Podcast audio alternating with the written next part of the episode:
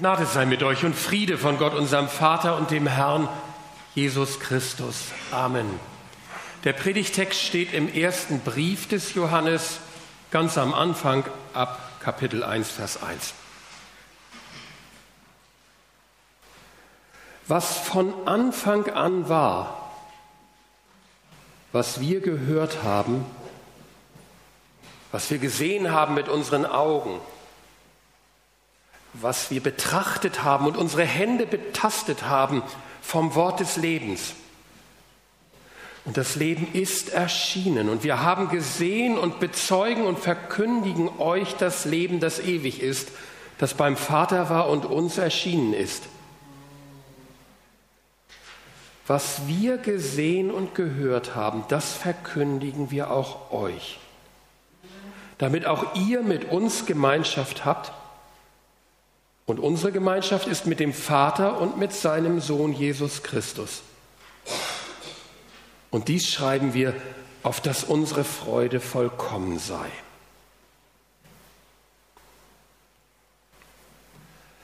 Liebe Gemeinde, im Jahr 451 nach Christus kamen in der antiken Stadt Chalkedon gegenüber von Konstantinopel am Ostufer des Bosporus Bischöfe aus dem gesamten römischen Reich zum später sogenannten vierten ökumenischen Konzil zusammen.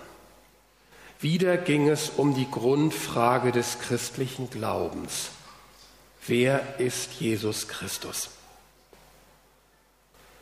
Im Verlauf des Konzils formulierten sie ein Glaubensbekenntnis, das zu den grundlegendsten und bedeutendsten der Kirchengeschichte überhaupt gehört. Darin heißt es, in Übereinstimmung mit den heiligen Vätern lehren wir alle einmütig, dass wir unseren einen Herrn Jesus Christus bekennen sollen, denselben vollkommen in seiner Gottheit und denselben vollkommen auch in seiner Menschheit. Wahrhaft Gott und wahrhaft Mensch. Wesensgleich mit dem Vater nach seiner Gottheit und wesensgleich mit uns nach seiner Menschheit. In allem uns ähnlich, jedoch ohne Sünde. Vor aller Zeit aus dem Vater gezeugt nach seiner Gottheit, in der letzten Zeit aber um unsretwillen und um unseres Heils willen aus Maria der Jungfrau nach seiner Menschheit. Die Konzilsväter formulierten dies Bekenntnis nicht in dem Bewusstsein, damit etwas Neues zu lehren. Gleich in den ersten Worten betonen sie, in Übereinstimmung mit den heiligen Vätern lehren wir. Sie haben den alten Glauben nur in einer neuen Situation bekannt. Und sie haben ihn in der Begrifflichkeit ihrer Zeit neu auf den Punkt gebracht.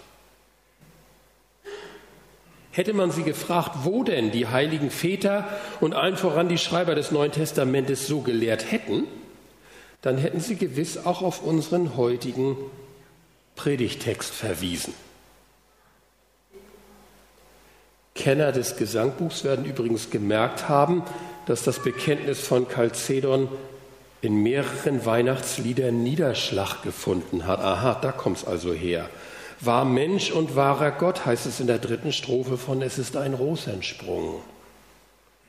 Gott wahrer Gott von Ewigkeit geboren, in der zweiten Strophe von Herbei, o ihr Gläubigen.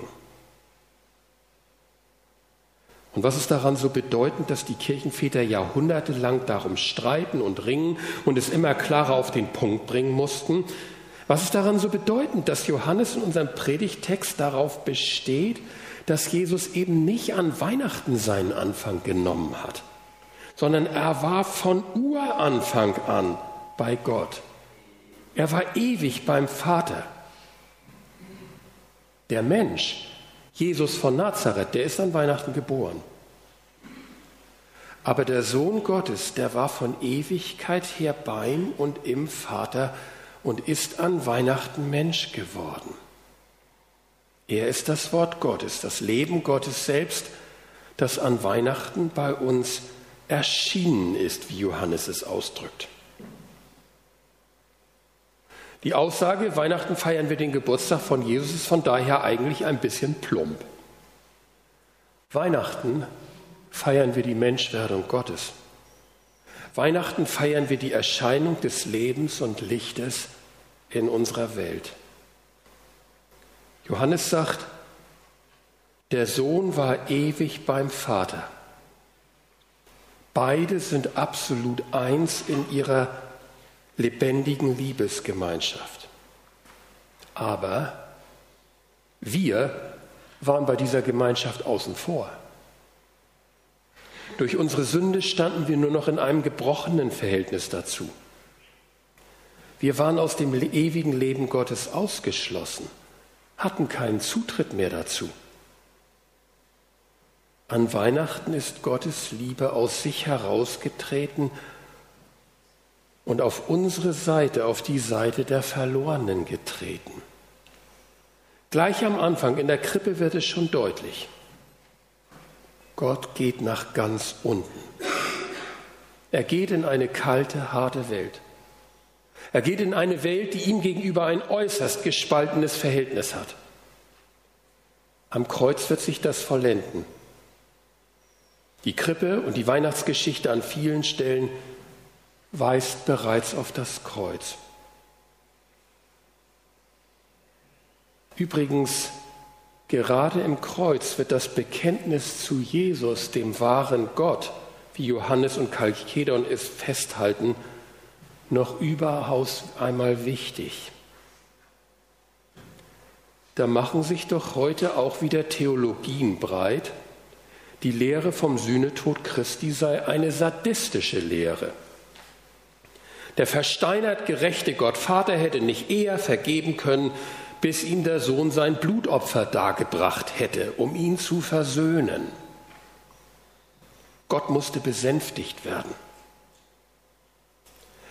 Einen solchen patriarchalischen Vatergott kann man nicht lieben.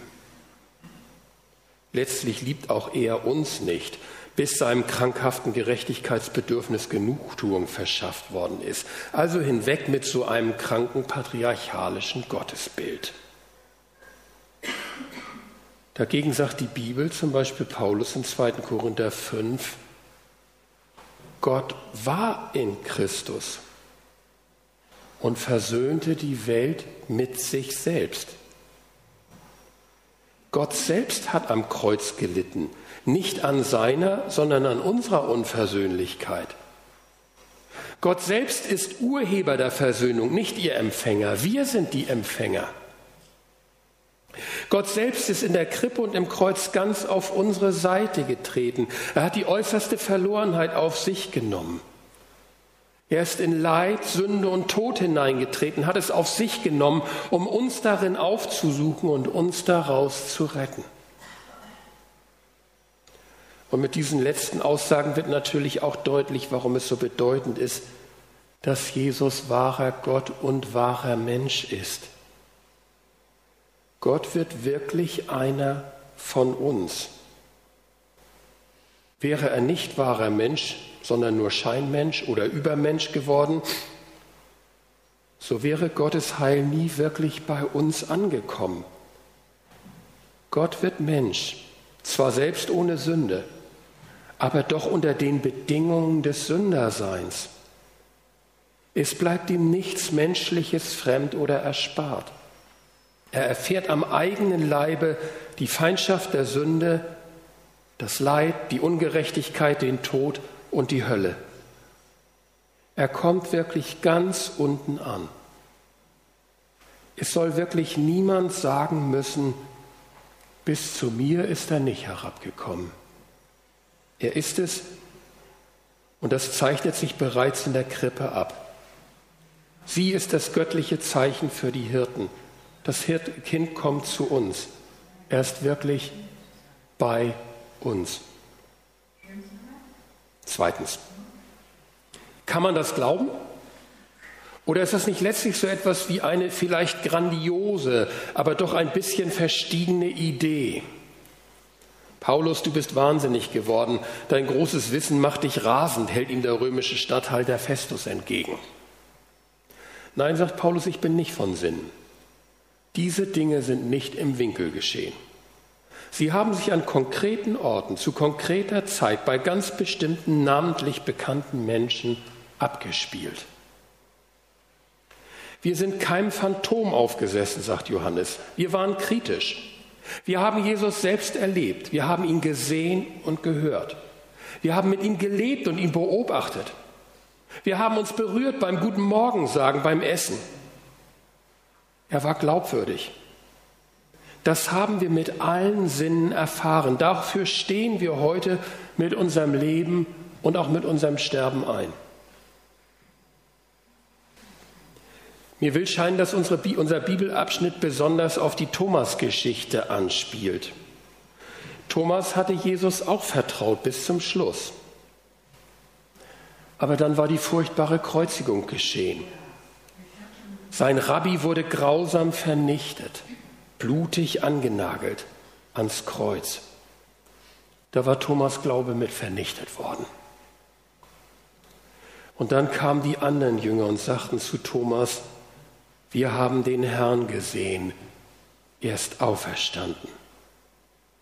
Ein Phantom, sagt Thomas. Ich habe es miterlebt, wie sie ihn hingerichtet haben. Ich habe ihn schreien hören und sterben sehen. Sowas vergisst man doch nicht. Doch sagen die anderen, Jesus lebt. Wenn er wirklich lebt, sagt Thomas, dann muss das genauso real sein wie sein Tod. Ich habe gesehen, wie sie ihn angenagelt haben. Ich will ihn sehen und hören und betasten mit meinen Händen, sonst glaube ich nicht. Man hat den Eindruck, als wenn die Osterfreude der Jünger an dieser Stelle einen kleinen Dämpfer erhält. Sie können Thomas nicht überzeugen. Das tut auch ihnen weh. Sie können ihn nicht in ihre Freude mit hereinholen. Da fehlt etwas. Und genau das findet sich auch in unserem Bibelwort wieder. Was wir gesehen und gehört haben, das schreiben wir euch, damit unsere Freude vollkommen sei.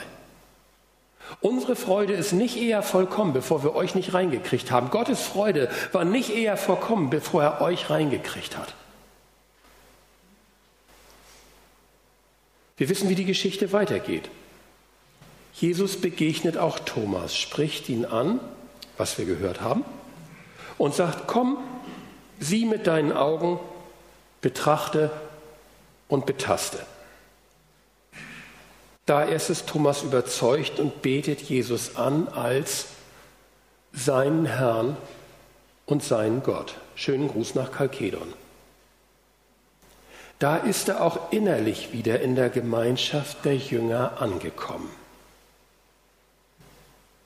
Und schon in der Weihnachtsgeschichte findet sich etwas von diesem Zug. Den Hirten reicht es eben nicht, aus Engelmund die Freudenbotschaft gehört zu haben. Die Engel ermutigen sie dazu und auch sie selbst sagen untereinander, lasst uns nun gehen nach Bethlehem und die Geschichte sehen, die uns der Herr kundgetan hat. Und sie kamen eilend und fanden. Nachgucken, sich vergewissern, den Stallmuff riechen mit allen Sinnen. Drittens, wir sind heute nicht mehr die Hirten und wir sind auch nicht Thomas, Schon der bekommt gesagt, weil du mich gesehen hast, Thomas, darum glaubst du, selig sind die nicht sehen und doch glauben. Damit sind wir gemeint. Genau wie im Predigtext. Was wir, die Apostel, gesehen und gehört haben, das verkündigen wir euch, damit auch ihr mit uns Gemeinschaft habt.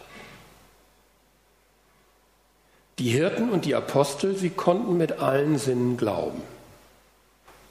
Wir? In der Tat gibt es da einen uneinholbaren Vorsprung. Wir sind nicht die Apostel. Wir waren, als es darauf ankam, dabei zu sein, nun einmal nicht dabei, hat Karl Barth mal gesagt. Wir haben Jesus nicht leiblich gesehen. Das bleibt Fakt. Wir bleiben die, die nicht sehen und doch glauben, angewiesen auf das Wort der Augenzeugen. Und doch können und sollen unsere Sinne in den Glauben einbezogen werden. Ein paar Beispiele. Das Bekenntnis von Chalkedon, das ich euch auszugsweise vorgelesen habe, das war abstrakt. Theologie aus dem Jahr 451, nichts für die Sinne. Das Neue Testament ist konkret. Es erzählt uns Geschichten von Jesus. Und plötzlich steht er uns vor Augen als Kind in der Krippe und wir riechen förmlich Heu und Stroh. Oder vor uns erstehen die Dörfer Galiläas, wir sehen förmlich, wie Jesus um Himmels Willen, das kann er doch nicht tun, seine Hand ausstreckt und den Aussätzigen anfasst. Das Neue Testament erzählt nicht weitschweifig, aber doch sehr erdig, sehr sinnlich. In unserem Predigtabschnitt ist eins sehr konkret und wird im folgenden Brief noch viel konkreter werden. Die Gemeinschaft. Johannes schreibt, Jesus war in uranfänglicher Gemeinschaft mit dem Vater, aber hat uns, seine Jünger, in diese Gemeinschaft aufgenommen. Wir haben seine Liebe erlebt. Es war ihm eine Freude, uns aufzunehmen. Jetzt verkündigen wir es euch. Und es ist uns eine Freude, euch aufzunehmen. Ohne euch wäre die Freude unvollkommen. Die Freude, die im Himmel anfängt über einen Sünder, der zu Jesus umkehrt, sie rollt wie eine Welle durch die Gemeinde und setzt sich dort fort, und zwar ganz sinnlich.